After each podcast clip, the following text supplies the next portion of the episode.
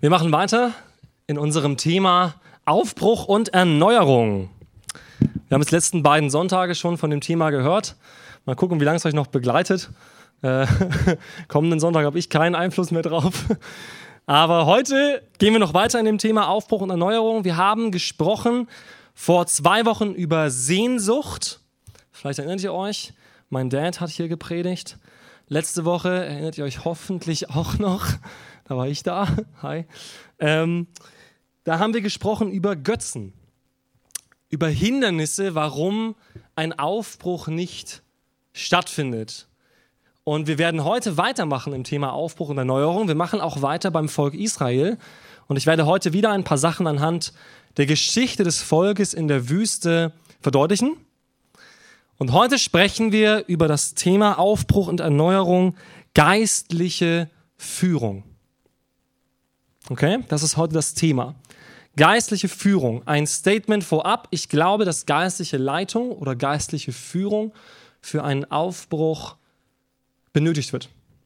Und ich möchte heute zwei Bibelstellen lesen über Problematiken bei geistlicher Führung. Ich werde heute über zwei Problemfelder sprechen bei geistlicher Führung, nämlich geistliche Führung als Problemfeld von denen, äh, die geführt werden sollen und ein Problemfeld von dem, der führen soll und möchte darüber sprechen, warum geistliche Führung und geistliche Leitung so wichtig ist und so eine Relevanz hat in unserem Leben. Ihr könnt aufschlagen 4. Mose. 4. Mose Kapitel 12 und ihr dürft schon den Finger legen in 4. Mose Kapitel 16. Also wir bleiben heute nah beieinander. Wir werden aber noch andere Bibelstellen angucken. Also heute müsst ihr eure Finger schon mal abschlecken und Blättern üben. Aber wir werden am Anfang mal diese beiden Stellen hier anschauen. 4. Mose 12 und 4. Mose 16. Jeweils ab Vers 1. Und ich lese aus 4. Mose 12. Miriam und Aaron redeten gegen Mose um seiner Frau willen, der Kuschiterin, die er genommen hatte, er hatte sich nämlich eine kuschitische Frau genommen. Und sie sprachen, redet denn der Herr alleine durch Mose? Redet er nicht auch durch uns? Und der Herr hört es. Aber Mose war ein sehr demütiger Mensch, mehr als alle anderen auf Erden. Wir springen weiter, gleich den nächsten Abschnitt, Kapitel 16 Abvers 1. Korach, der Sohn Jizas, des Sohnes Kehats, des Sohnes Levis, dazu Datan und Abiram, die Söhne Eliabs, und On, der Sohn Pelets, die Söhne Rubens, die empörten sich gegen Mose. Dazu 250 Männer unter den Israeliten, Vorsteher der Gemeinde, von der Versammlung berufen, namhafte Leute. Und sie versammelten sich gegen Mose und Aaron und sprachen zu ihnen, ihr geht zu weit. Denn die ganze Gemeinde, sie alle sind heilig und der Herr ist unter ihnen. Warum erhebt ihr euch über die Gemeinde des Herrn? Als Mose das hörte, fiel er auf sein Angesicht und sprach zu Korach und zu seiner ganzen Rotte, Morgen wird der Herr kundtun, wer ihm gehört, wer heilig ist und zu ihm nahen soll. Wen er erwählt, der soll zu ihm nahen. Okay, mal soweit die beiden Stellen. Vielleicht ein bisschen komische Stellen. Ähm, das Interessante für mich in diesen Stellen ist, dass sie sehr ähnlich sind. Sie sind erstens sehr ähnlich und sie sind zweitens sehr nah beieinander. Also ihr habt ja gesehen, gell? vier Kapitel. Was passiert hier? Und was ist die Grundproblematik hier? Und ich möchte zunächst einmal über die Grundproblematik sprechen von sich führen lassen. Es ist sehr schwierig, als ein Prediger über geistliche Leitung zu sprechen. Das ist so nicht das Lieblingsthema. Ja? Man redet gern über Sachen, wo man irgendwie sagt, hier, ich erzähle aus meinem Alltag und so, wir sind da alle im selben Boot. Ähm, das Thema ist nicht leicht zu predigen, aber ich glaube, es ist wichtig, dass wir dieses Thema auch in der Verkündigung angehen. Deswegen ist es so wichtig, damit auch da niemand etwas in den falschen Hals bekommt oder, das wäre mir jetzt relativ egal, wenn jemand was in den falschen Hals bekommt, aber damit kein falsches Verständnis entsteht, ist es eben so wichtig, dieses Thema genau zu behandeln. Es gibt alle möglichen Arten von Gemeinde auf der Welt. Es gibt Gemeinden, die Leitungen komplett ablehnen. Und es gibt Gemeinden, da gibt es einen Propheten. Und was der sagt, ist Gottes Wort. Ja, wenn ihr euch Gemeinden in der ganzen Welt anschaut, das ist oft kulturabhängig. In Afrika ist es oft so, da gibt es so die Propheten. Ja, wenn du da hinkommst und du hast eine Bibelschule gemacht, bist auf jeden Fall ein Bischof oder irgendwas in der Richtung. Äh, wirst gleich als Prophet angekündigt. Ja. Ähm, das geht da relativ easy. In Amerika gibt es oft die großen Verkündiger in den großen Gemeinden. Gibt natürlich auch viele kleinere Gemeinden. Amerika ist eher Personenkult. Ja, Afrika auch starker Personenkult. Wie ist denn hier in Deutschland? Ich glaube, in Deutschland sind wir so die andere Seite. So, ich glaube, wir sind eine sehr anti-autoritäre Gesellschaft. Das können wir aus unserer Geschichte äh, sehr leicht ersehen. Wir waren eine Zeit lang eine sehr autoritäre Gesellschaft. Dann nach dem Zweiten Weltkrieg haben die Leute gesagt, nee, in der 68er-Bewegung, Autorität ist ein schlechtes Wort, das schaffen wir ab und das zieht sich bis heute. Ja? ein, eine anti-autoritäre Kultur. Es ist so wichtig zu wissen, wie unser Verständnis von Autorität ist, weil unser Verständnis von Autorität muss nicht das Nonplusultra sein. Wir sind eine demokratische Gesellschaft. Wir sind eine sehr individualistische Gesellschaft. Wir sind eine eher anti-autoritäre Gesellschaft. Ich denke, das sind drei Begriffe, die sehr gut auf unsere Kultur passen. Natürlich gibt es Ausnahmen ähm, in verschiedenen Bereichen, aber ich glaube, das ist so, das ist der Konsens in Deutschland. Und es hat gute Seiten. Ja. Ich finde es sehr gut, dass wir nicht Gemeinden und Betriebe haben, wo einer das Sagen hat und alle müssen kuschen, weil das Gefahren mit sich bringt. Natürlich. Deswegen sind wir da auch so vorsichtig. Aber es gibt auch die andere Seite, dass wir uns selbst ausbremsen weil wir jegliche Art von Autorität ablehnen. Wisst ihr, wir haben ja schon damit zu kämpfen, dass Gott unsere Autorität ist. so, das ist immer das Erste. Gell? Ich meine, da reden wir nicht von einem Menschen, sondern wir reden erstmal von dem Gott, der alles geschaffen hat. Und wir sind keine Nation des großen Glaubens. Das ist einfach so. Wenn wir eine Nation des großen Glaubens wären, würde mehr bei uns passieren. Das glaube ich. Es gibt Länder, da ist ein Glaube vorhanden, der sehr groß ist, sehr innig ist, der kompromisslos ist. Und da passiert viel, das glaube ich. Ich glaube, wo viel Glaube und viel Vertrauen ist, passiert viel. In Deutschland sind wir eher Kopfmenschen, wir sind eher Sicherheitsmenschen. Ich habe letztes Mal schon darüber gesprochen, gell? Sicherheit ist so ein Problem, kann uns behindern. Muss nicht, aber kann. Kann uns behindern, wenn wir alles sicher, safe haben wollen. Und da tun wir uns schon schwer. So wie Hans-Peter auch gesagt hat, wir lesen die Bibel und sagen, ja, hm, ja, für mich ist das jetzt nicht so, das, das kann ich ja ein bisschen adaptieren auf mein Leben, so ein bisschen anpassen, ja. Also wir gehen auch schon relativ anti-autoritär an die Schrift ran. Ganz oft jedenfalls. Also ich rede jetzt mal von mir. Wenn man liest so Sachen und man nimmt es nicht so für bare Münze, sondern sagt erstmal, ah, also wenn da irgendwas ist, was in meinem Leben nicht so passt, dann muss ich erstmal überlegen, ob das wirklich so gemeint ist. Und vielleicht ist es ja ganz anders gemeint, dann habe ich auch kein Problem damit. Ist auch was mit Autorität zu tun. Ich glaube, dass jeder eine Autorität braucht.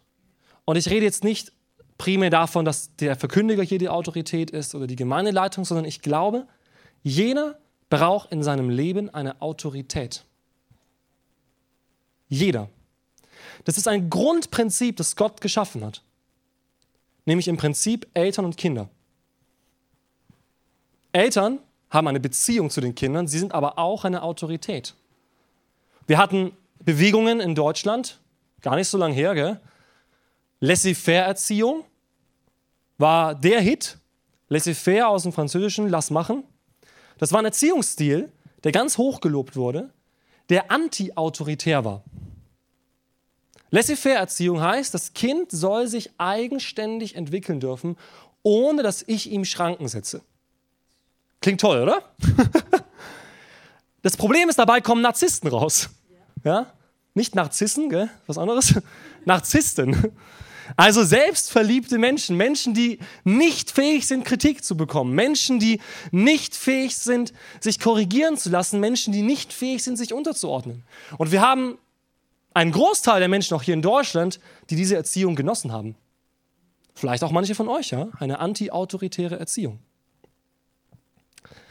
Das sind alles wichtige Dinge, die wir im Hinterkopf haben, haben sollten wenn wir über Autorität sprechen. Diese Predigt über Autorität müsste man in jedem Land, vielleicht sogar in jeder Gemeinde anders halten. Das ist so wichtig bei diesem Thema. Es gibt, es gibt Kirchen und Nationen, da muss man die Autorität schrumpfen. Und ich glaube, dass wir eher mehr darüber nachdenken sollten, was ist wirklich eine Autorität in meinem Leben. Ich sage zu meinen Leitern, jeder Leiter braucht einen Meister, oder einen Lehrer und jeder Leiter braucht einen Schüler. Ich glaube, dass Gott das sich so gedacht hat. Das sehen wir auch im Leben von Jesus. Jesus hatte einen Lehrer, einen Meister. Das war der Vater im Himmel. Er sagt, ich tue nichts, was ich nicht den Vater tun sehe. Das ist mal eine Autorität, oder? Der Vater im Himmel war die definitive Autorität für Jesus. Jesus war nicht einfach hier unterwegs und machte sein Ding, sondern Jesus selbst hatte eine Autorität und die war der Vater im Himmel. In Johannes 17 lesen wir, als er das Gebet zu Gott spricht, bevor er gefangen genommen wird, sagt er, ich bitte darum, dass dieser Kelch vorübergeht, aber nicht mein Wille soll geschehen, sondern dein Wille soll geschehen. Ich erkenne deine Autorität an, Herr. Und Jesus selbst war Lehrer für zwölf Apostel und unterwies sie. Ich glaube, das ist das beste Modell von Autorität, Jüngerschaft und Leitung, das wir haben. Hat ja auch der Erfinder quasi gelebt. Gell? Die Frage ist, gibt es jemanden, dem du folgst? Ich spreche nicht von Gehorchen, nicht von Ducken, sondern dem du folgst. Mach dir mal kurz Gedanken. Gibt es jemanden in deinem Leben, dem du folgst? Abgesehen von, ja, ich folge Jesus. Okay, das so, lassen wir mal außen vor, gell? Weil das wollen wir ja alle. Gibt es jemanden, dem du folgst? Es ist immens wichtig, glaube ich, dass du jemanden hast, dem du folgst. Ich habe das vor ein paar Jahren realisiert und bin dann zu Anton gegangen und habe einfach Anton gesagt, Anton, hättest du die Kapazität und die Freude daran, mein Mentor zu sein? Und er hat ja gesagt und seit ein paar Jahren treffen wir uns regelmäßig und er ist mein Mentor. Und damit ist er auch meine Autorität. Ich komme nicht mit ihm ins Gespräch und sage, hey Anton, ich gebe jetzt mal Feedback zu deinem Dienst und ich als junger Kerl sage dir jetzt mal, wie man das Ganze moderner machen könnte, sondern wenn ich mich mit ihm treffe, höre ich ihm zu, stelle Fragen, er hilft mir in den Dingen, wo ich noch keine Erfahrung habe und ich versuche seine Ratschläge anzunehmen und umzusetzen. Und das hilft mir immens. Und ihr kennt Anton, ja? der hat einfach Erfahrung und der hat auch was zu sagen. Und es tut mir so gut ihn nicht nur als jemanden zu haben, den ich mir kralle, wenn ich mal was brauche und ich kralle mir hier was und dort was, sondern der für mich eine Autorität ist. Auch als Gemeindeleiter, aber auch als persönlicher Mentor. Wisst ihr, wir leben Autoritäten oft so, dass wir uns halt rauspicken. Ja, wenn der was Cooles macht in dem Bereich, folge ich dem nach. Und der was Cooles in dem, folge ich dem nach. Und ich renne mal dorthin und mal dorthin und mal dorthin und mal dorthin. Es gibt Leute, die leben Gemeinde so. Die sagen, ich gehe dort in die Gemeinde, wo mir alles passt. Und meistens finden die keine Gemeinde, wo ihnen alles passt. Also wechseln sie ständig die Gemeinde, bis sie zum Gemeindespringer werden. Wenn der Prediger predigt, gehe ich dorthin. Und wenn die Band spielt, gehe ich in die andere Gemeinde. Und wenn da gerade ein Event ist, gehe ich in die Gemeinde. Und, und wenn da ein Gebetsabend ist, gehe ich lieber in die andere Gemeinde, weil die machen das ein bisschen lebendiger. So. Wo ist da die Autorität? Die folgen sich selbst tatsächlich. Folgst du jemandem oder folgst du dir selbst? Das ist die Frage. Folgst du jemandem oder folgst du dir selbst? Es gibt zwei Probleme meiner Ansicht nach für uns, Und da nehme ich mich jetzt selber total mit rein, weil auch ich brauche und habe geistliche Leiter und Autoritäten. Und es gibt zwei Probleme, warum wir Autoritäten nicht anerkennen, die auch in diesen Texten vorkommen, die ich gelesen habe. Das erste Problem ist Vertrauen. Vertraust du deiner Autorität? Jetzt müssen wir darüber sprechen, was Vertrauen heißt. Vertrauen heißt nicht, der andere macht alles richtig. Das ist nicht Vertrauen, das ist Wunschdenken. Das ist ein Idealbild. Idealbilder müssen zerbrechen. Idealbilder sind keine Autoritäten, möchte ich kurz einwerfen. Idealbilder sind keine Autoritäten. Wir sehen oft Prediger oder geistliche Leiter oder auch weltliche Leiter, ja, da hat man das Gefühl, also da findest du kein Haar in der Suppe. Der macht ja alles richtig. Aber dem kannst du auch nicht nachfolgen, weil das ist ein Idealbild. Wir können keinen Idealbildern folgen, die nur Schein und nicht Sein sind. Es gibt ein Idealbild, das ist Jesus Christus. Und wir sollen ihm folgen. Jesus Christus sollen wir folgen. Aber wir brauchen dabei Hilfe. Das ist die Wahrheit. Und deswegen spreche ich heute über dieses Thema Autorität. Wenn wir über Aufbruch und Erneuerung sprechen, dann geht es darum, dass wir natürlich Jesus nachfolgen. Ich habe letztes Mal gesprochen über den Heiligen Geist, über die Führung des Geistes. Mein Dad predigt heute in Memmingen über die Wolken- und Feuersäule. Hört es euch auf jeden Fall an, wenn es online ist. Weil es ergänzt, glaube ich, das sehr gut, was ich hier sage. Nämlich, wie Gott auch direkt leitet. Aber ich glaube, dass Gott ganz bewusst in seiner Geschichte immer wieder Menschen eingesetzt hat, um andere zu leiten. Er hätte ja niemanden berufen müssen. Er hätte immer sagen müssen, ich komme direkt selber und mache mit den Leuten was, die halt Bock haben. Hat er Mose sogar angeboten, als das Volk versagt hat. Hat er gesagt, Mose, komm.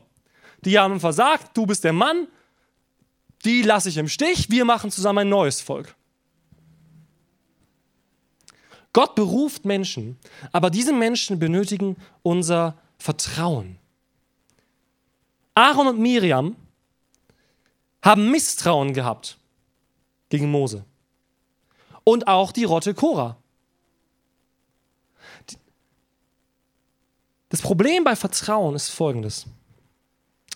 Wir finden Leiter gut, solange sie das machen, was wir gut finden. Weil sie machen dann unsere Arbeit und sie erleichtern mir meine Arbeit. Ich komme hier mit Wünschen, vielleicht in die Gemeinde, ja, ich stelle mir so Gemeinde vor und so soll der Gottesdienst sein und so soll das aussehen und so soll mein Betrieb aussehen. Und dann gibt es jemanden, ja, der macht das ja alles, genauso wie ich das will.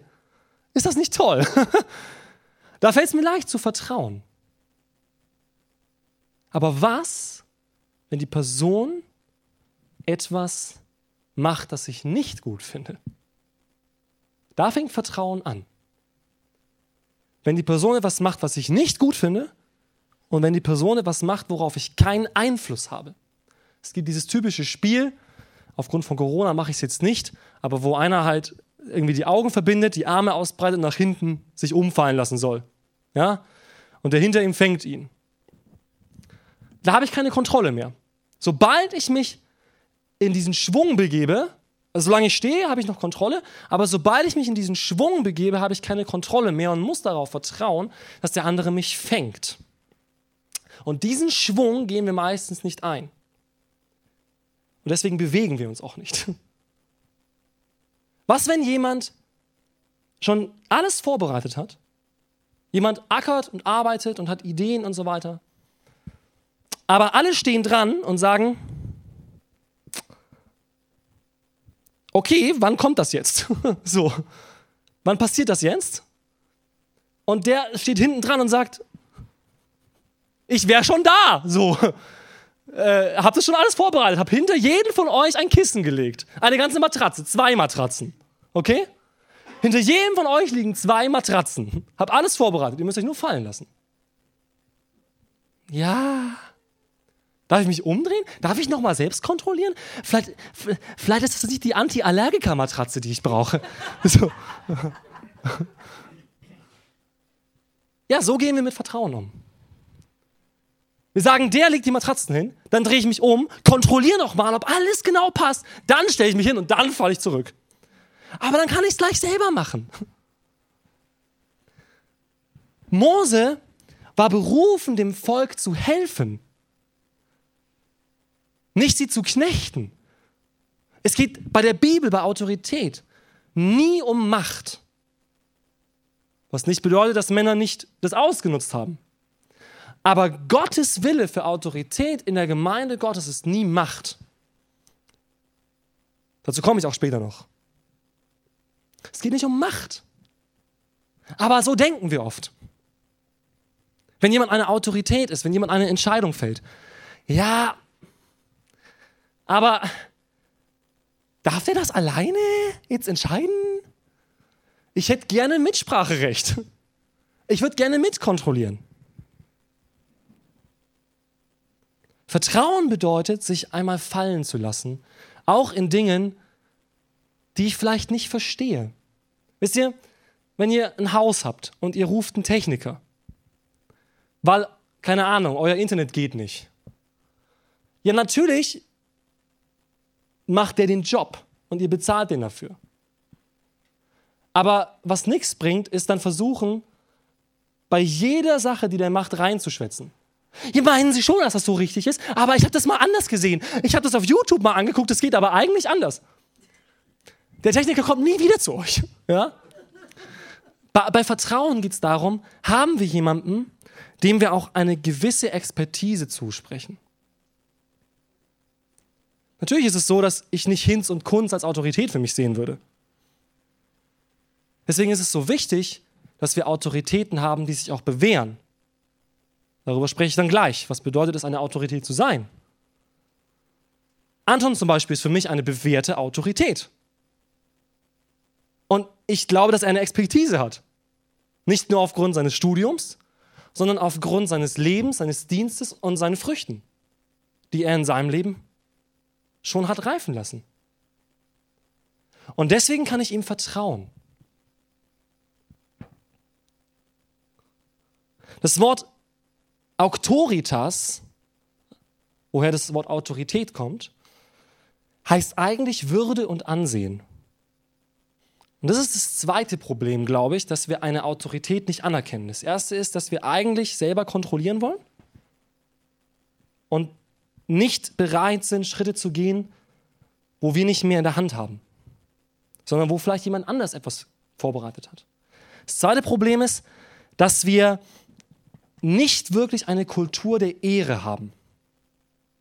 Ich weiß nicht, ob jemand von euch diesen Begriff kennt, Kultur der Ehre. Das bedeutet, dass wir uns gegenseitig höher stellen. Dass wir den anderen erheben. Und das ist ein gegenseitiges. Es geht nicht darum, dass Leiter auf ein Podest gestellt werden und die dann angebetet werden. Das ist eben genau die Gefahr, die oft gemacht wurde. Sondern es geht um ein gegenseitiges Erheben, Ermutigen, Zusprechen. Mose hat so viel für dieses Volk getan. Mose, ich habe letztes Mal schon ein bisschen erzählt, hatte ein ganz sicheres, ruhiges Leben. Gell? Der war zwar Flüchtling aus Ägypten, aber der hatte sein Leben in Midian. Der hatte seine Herden, der hatte seine Frau, die er da genommen hat. Er hat ein Kind. So, der hatte sein Leben. Der hätte niemals aus Midian weg müssen. Der hatte alles. Und Gott beruft ihn und sagt: Geh mit diesem Volk, das weder Gott noch dich will, in die Wüste und führe sie in ein neues Land. Mose hätte das nicht machen müssen. Er hat alles aufgegeben aus seinem beharrlichen Leben, um mit einem Volk in der Wüste zu laufen, das ihn andauernd kritisiert. Lest wirklich mal 2., 3., 4. Mose, mal nur mit dem Blick, wie oft kritisiert das Volk Mose oder Gott. Die waren nur am Kritisieren. Die ganze Zeit. Wir haben kein Fleisch, wir haben kein Wasser, da sind Feinde, das, die Feinde sind zu groß, äh, das ist zu schwierig. Wo ist Gott? Wo ist Mose? Warum darfst du eigentlich alles sagen? So, nur am Kritisieren. Ich habe keine Stelle gefunden, wo das Volk Mose gelobt hat. Nicht eine. Wo sie gesagt haben, danke, dass du Fürsprecher bist für uns, weil offensichtlich redet Gott zu dir und nicht zu uns. Obwohl das ja Aaron und Miriam anders behaupten, gell? Die sagen dann, ja, aber Gott redet doch auch zu uns. Die Rotte Korach, das waren auserwählte Männer, das waren nicht irgendwelche Hansel. Das waren Leute aus dem Stamm Levi, das waren Priester oder Berufene des geistlichen Dienstes. Sagen, die ganze Gemeinde ist heilig. Ja, das stimmt. Das stimmt. Die ganze Gemeinde ist heilig. Aber wisst ihr, was ich glaube? Dass es bei Gott nicht einen Unterschied gibt auf den Wert jedes Menschen. Das ist ja, was Sie ansprechen. Bei Autorität und Leiterschaft geht es nicht um einen Wert. Das ist ganz wichtig. Wir verwechseln das oft. Es geht aber um eine Würde. Denn was die Bibel schon sagt, ist, dass Gott einen Unterschied macht zwischen denen, die ihr Leben einsetzen für ihn und diejenigen, die das nicht tun. Lest die Stellen, wo Jesus über Lohn spricht. Über die Talente zum Beispiel. Über die Menschen, die die Talente einsetzen und ihr Leben hingeben. Und über die Menschen, die das nicht tun. Es wird einen Unterschied geben zwischen den Leuten, die ihr Leben für Gott einsetzen und nicht. Es wird einen Unterschied geben. Nicht im Wert, aber in der Würde, in der Belohnung. Ich glaube, dass wir oft nicht sehen, was Autoritäten, und ich spreche jetzt nicht nur von geistlichen Autoritäten, sondern von allen Autoritäten, ob es die Eltern sind oder ob es der Chef ist oder ob es ein geistlicher Leiter ist oder ein Teamleiter oder sonst irgendwas. Ich glaube, warum wir Menschen oft nicht genug wertschätzen, ist, weil wir nicht sehen, was sie tragen. Das ist ein ganz wichtiger Punkt für mich. Es geht nicht um ein Kuschen, sondern es geht um ein Ehren. Aber ich glaube, dass ich jemanden ehre, wenn ich merke, wie dieser Mensch sich investiert. Selbstlos, ohne etwas zu fordern, hingegeben und zum Wohle der anderen. Mose war der demütigste Mann, den es gab. Haben wir gelesen. Mose war der demütigste Mann. Und das Volk hat ihn nicht geehrt. Und wir lesen so oft von Stellen, wo Mose zu Gott schreit. Ja, wenn ihr hier weiterlest, dann würdet ihr es auch lesen. Wir haben es nicht alles gelesen hier aus den Stellen, aber wir lesen, wie Mose zu Gott schreit und sagt, Herr, was soll ich machen? Ich verzweifle. Es ist leicht, eine Kritik auszusprechen, aber es ist schwer, eine Kritik zu ertragen. Macht euch das mal bewusst. Es ist leicht, eine Kritik auszusprechen, aber es ist schwer, eine Kritik zu ertragen. Und damit gehen wir oft sehr leichtfertig um. Wie oft ich schon über Autoritäten gesprochen habe. Momentan ja voll im Trend staatliche Autoritäten, gell? Auch da ich weiß nicht, was sie tragen. Vielleicht mag es Leute geben in allen Autoritäten, die ihre Autorität missbrauchen. Die vielleicht nicht das investieren, was eine Autorität, ein Leiter tun sollte. Okay. Aber muss er sich dabei von mir verantworten? Ich bin nicht der Richter über die Autorität, die Gott einsetzt. Ich bin nicht der Richter über die Autorität, die Gott einsetzt. Ich glaube, dass Gott gerecht ist.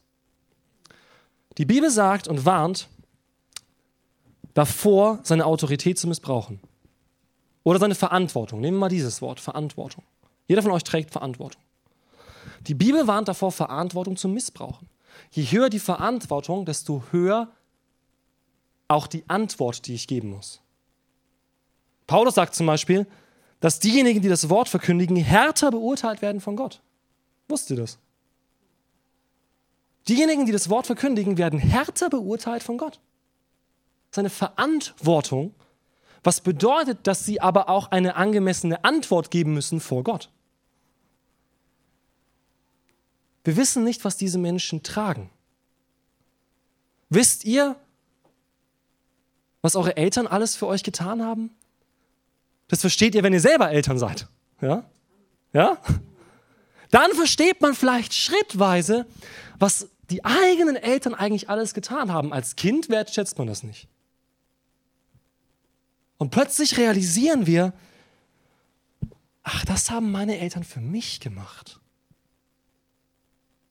Die schlaflosen Nächte, das Aufgeben der eigenen Bedürfnisse, nicht jede Woche mal ausgehen zu können, ja? Nicht einfach in Urlaub fahren zu können, wohin man will. Geburtstagspartys vorbereiten für die Kinder, ja? All diese Dinge. Als Kind realisieren wir das nicht. Aber wenn wir erwachsen geworden sind, realisieren wir es. Sind wir geistlich Kinder oder sind wir geistlich erwachsen?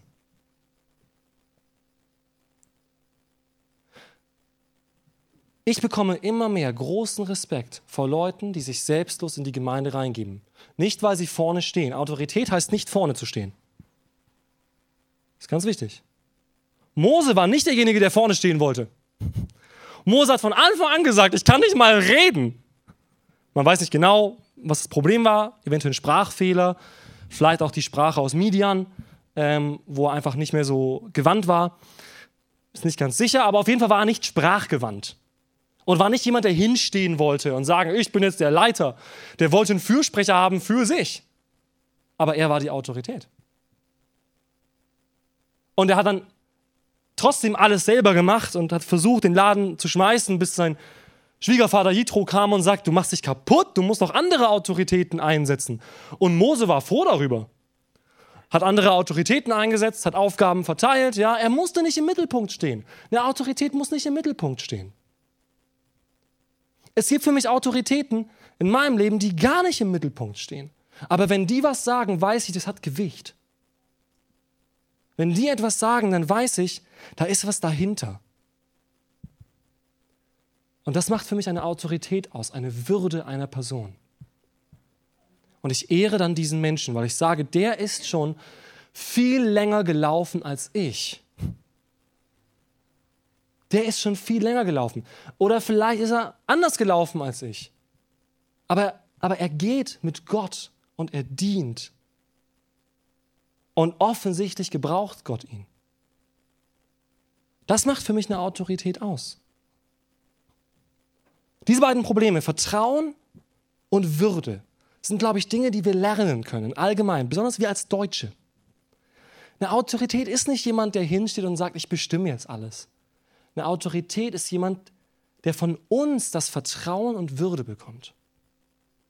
Diese Person wird zur Autorität. Eine Person, die von uns zugesprochen Vertrauen und Würde bekommt. Nur weil jemand zu irgendwas hingestellt wird oder einen Titel trägt, ist er keine Autorität. Es gibt Eltern, die sind keine Autorität für ihre Kinder. Trotzdem heißen sie Mama und Papa. Aber die Kinder lassen sich nichts sagen. Das ist keine Autorität.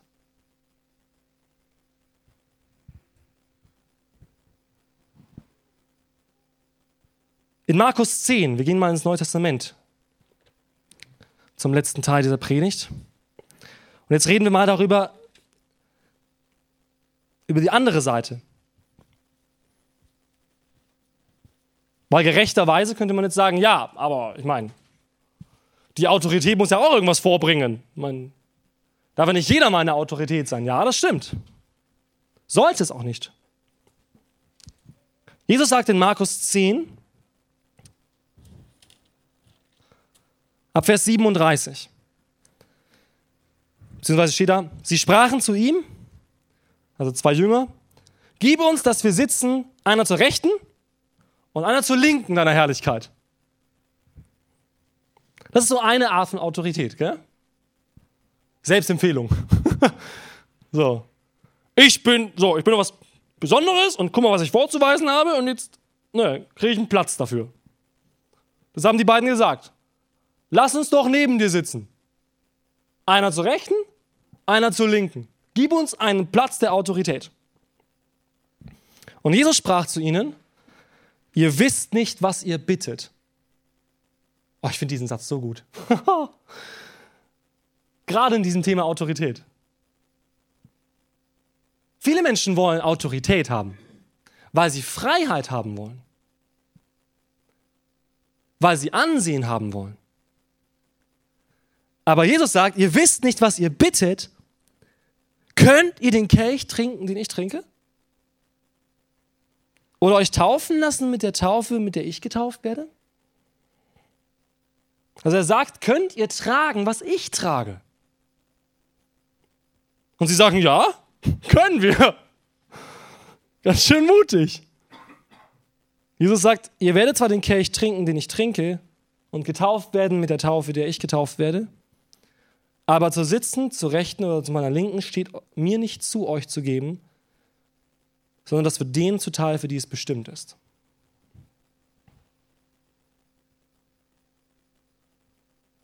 Jesus sagt, könnt ihr tragen, was ich trage. Wir sind ja beim Thema Aufbruch und Erneuerung. Und ich glaube, dass wir für Aufbruch und Erneuerung Menschen brauchen, die vorangehen. In den verschiedensten Bereichen. Ich spreche mal über unser persönliches Leben. Zunächst einmal. Weil wir denken jetzt vielleicht immer im Gemeindekontext. In meinem persönlichen Leben brauche ich Menschen, die mir vorangehen. Wisst ihr warum? Weil wir durch Vorbilder lernen. Der Mensch lernt nicht durch Prinzipien.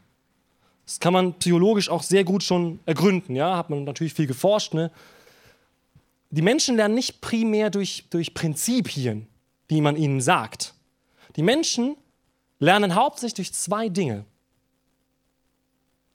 Durch Vorbilder, also durch Nachahmung und durch Geschichten, durch Inspiration. Und das sind für mich die Dinge, die ein Leiter bringen muss. Ein Vorangänger muss jemand sein, den man nachahmen kann. Und jemand sein, der inspiriert. Ich gehe noch weiter, nicht den man nachahmen kann, sondern nachahmen will. Ja? Ich kann vielen nachahmen, aber das wäre nicht gut. Jedem nachzuahmen, den ich treffe. Jemand, dem ich nachahmen will und kann und jemand, der mich inspiriert. Das ist für mich ein Vorangänger, auch in meinem persönlichen Leben. Dieses Jahr ist ein Prediger gestorben, ein internationaler Prediger, ich habe es glaube ich schon mal erzählt hier, Ravi Zacharias, der ähm, sich bekehrt hatte, kommt aus Indien, ähm, hatte sich bekehrt durch einen Selbstmordversuch im Krankenhaus, wurde ihm eine Bibel geschenkt und er bekehrte sich zu Jesus und war bis zum hohen Alter Evangelist in der ganzen Welt. Hat ähm, eine hohe Bildung gehabt, hat auf Universitäten, also in Universitäten gesprochen, ähm, hatte Diskussionen mit den klügsten Köpfen, hatte Kontakte zu allen möglichen Staatsleuten.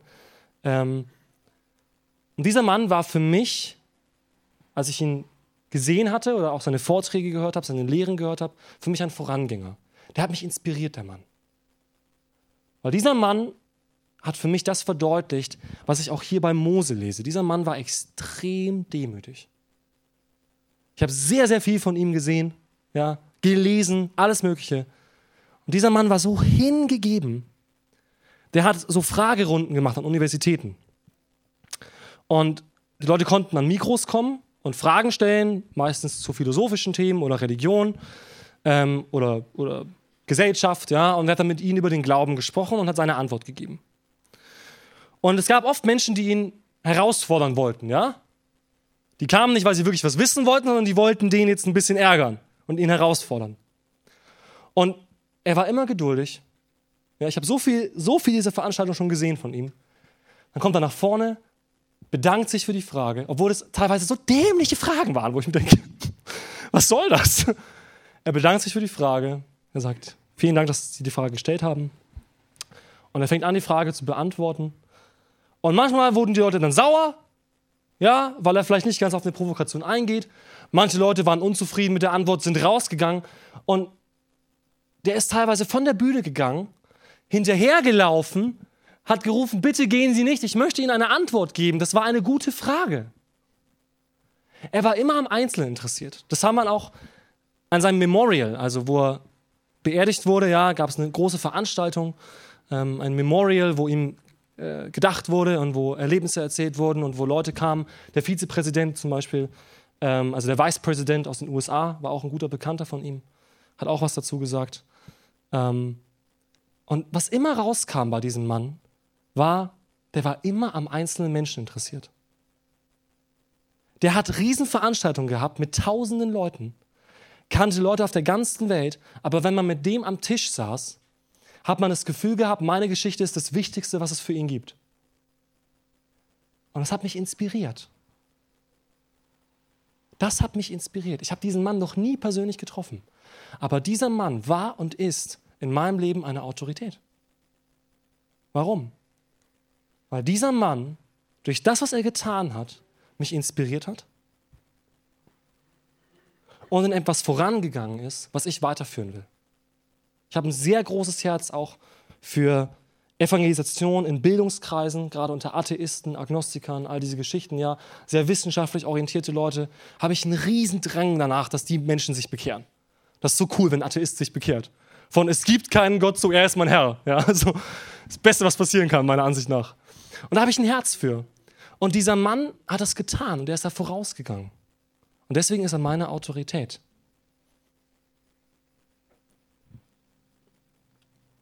Ich glaube, wir brauchen solche Leute. Wir brauchen nicht Leute, die jetzt noch kommen und sagen, ich will irgendwo einen Platz haben. So wie die beiden Jünger das tun bei Jesus. Ich möchte hier sitzen, ich möchte da sitzen, ich möchte in dem Leitungskreis sein, ich möchte da was zu sagen haben. Solche Leute brauchen wir nicht, glaube ich. Weil wir sind schon strukturiert. So. Wir brauchen keine Leute, die sagen, ich bringe euch Struktur. Wir brauchen Leute, die uns Leben bringen. Ich brauche Menschen, die Leben bringen. Die mir das Leben vorleben. Die in den Fußstapfen Jesu laufen. Die ein Teil des Leibes Jesu sind, der ich auch sein möchte.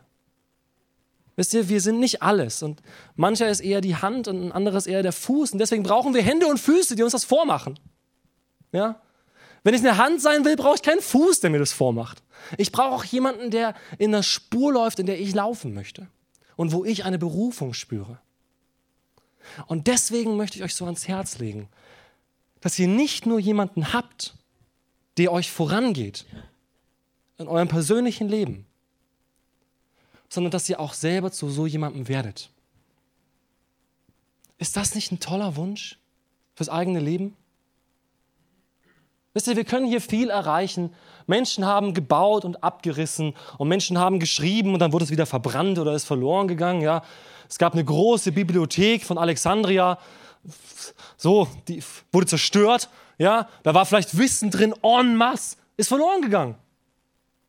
Das kommt und geht. Aber wisst ihr, was nicht vergehen wird? Ein Investment in die Ewigkeit ein echtes Investment in das ewige Leben von Menschen. Und wir können nur wirklich investieren, wenn wir Vorangänger sind. Das ist jetzt ein Satz, der besonders für mich ist, weil da bin, das ist so etwas, wo ich wahrscheinlich mein Leben lang lernen werde und weiterkommen werde. Aber wir brauchen keine Schwätzer. wir brauchen keine Schwätzer, wir brauchen Vorangänger. Ist auch gut, wenn wir Leute haben, die gut reden können. Ja, das ist auch inspirierend. Aber wir brauchen Leute, die vorangehen.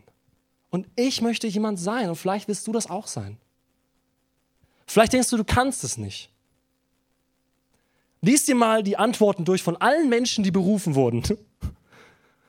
Mose, ja, ich kann das nicht. Jeremia, ja, ich kann das nicht. Ja. Jona, ich kann das nicht. Ja, ich will das nicht. so. Die meisten Menschen haben sich nicht in dieser Rolle gesehen. Was soll ich denn machen? Was kann ich denn für, was kann ich denn bewegen? Was kann ich denn für einen Unterschied machen? Du kannst einen Unterschied machen. Du kannst ein Vorangänger sein in dem, was Gott dir gibt. Du bist ein universell geschaffener Mensch. Es gibt dich kein zweites Mal.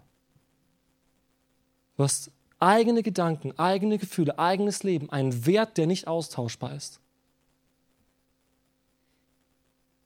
Aber trotzdem kannst du für andere Menschen ein Vorangänger sein. Sie müssen nicht zu dir werden. Sie müssen nicht genau das tun, was du tust. Das ist auch ganz wichtig, gerade für euch, für euch Leiter. Oder für uns Leiter, ja, ich nehme mich auch selber mit rein. Lasst uns nicht frustriert sein, wenn Mitarbeiter etwas anders machen, als wir das gewohnt sind. Ja? Ich habe jetzt die Matches-Jugend frisch abgegeben, mein Bruder ist mit in der Hauptleitung. Und die werden jetzt Dinge anders machen, als ich es gemacht habe. Das finde ich gut. Ja? Das ist wichtig. Eine Leiter ist dazu da, dass andere an ihr aufsteigen. Das Bild nehme ich immer gerne, ja? Für Autoritäten und Leiter. Eine Leiter ist dazu da, dass andere an ihr aufsteigen, dass andere durch sie vorankommen. Und das würde ich mir so wünschen, dass dadurch Aufbruch geschieht. Lasst uns Vorangänger sein aber lasst uns auch Menschen in unserem persönlichen Leben erlauben, uns voranzugehen. Und ich glaube, dann werden sich Dinge verändern. Es gibt Menschen, die ein Buch geschrieben haben, das so inspirierend war, dass es Menschen auf der ganzen Welt zu Aktion bewegt hat. Es gibt Predigten, es gibt Reden, es gibt Vorträge, die vielleicht eine halbe Stunde in der Weltgeschichte waren, aber ganze Nationen bewegt haben. Kennt ihr den Ausspruch? I have a dream. So, wenn ich das sage, die meisten von euch wissen schon, worum es geht. Gell? I have a dream. That one day. Also, eine Rede, eine Rede hat Menschen inspiriert, für Freiheit zu kämpfen. Eine Rede. Wie viel mehr kann unser Leben scheinen als Vorbild für andere? Amen.